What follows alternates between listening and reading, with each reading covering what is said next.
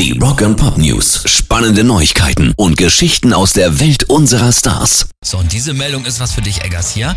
James Hetfield von Metallica hat seine eigene Zigarrenlinie auf den Markt gebracht. Uh, ja. Was für Tabak? Welches Format? Kubanisch, Nicaragua, Dominikanisch? Erzähl mir alles. Mhm, du dachtest, du kriegst mich damit jetzt, ne? Aber ich kenne dich natürlich, hab aufgepasst und recherchiert. Oh.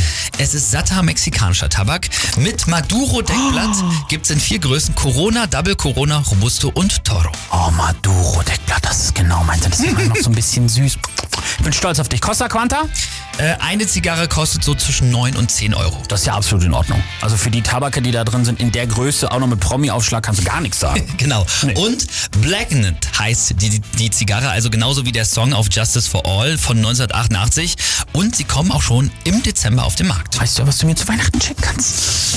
Rock'n'Pop News. Und noch was für Weihnachten. Gestern kam die Ankündigung, um 16 Uhr möchte Bruce Springsteen eine Mitteilung machen. Und da war auch so ein bisschen klar, er wird offiziell sein neues Album verkünden und genauso war es dann auch. Only the Strong Survive kommt am 11. November raus. Und das wird ein Soul-Cover-Album sein und bislang hat der Boss immer seine Songs um seine Stimme drumherum geschrieben, war nie wirklich überzeugt von seinem Organ und hat jetzt mit 73 rausgefunden, Alter, ich habe eine geile Stimme. My voice is badass.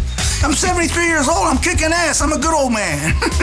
now, of course, the music that led to this epiphany and gifted me this insight was soul music.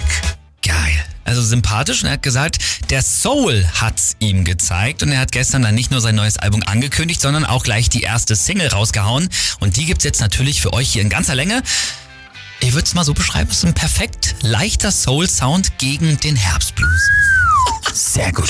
Also hier ist die erste Single vom neuen Album Only the Strong Survive. Hier ist Bruce Springsteen mit Do I Love You.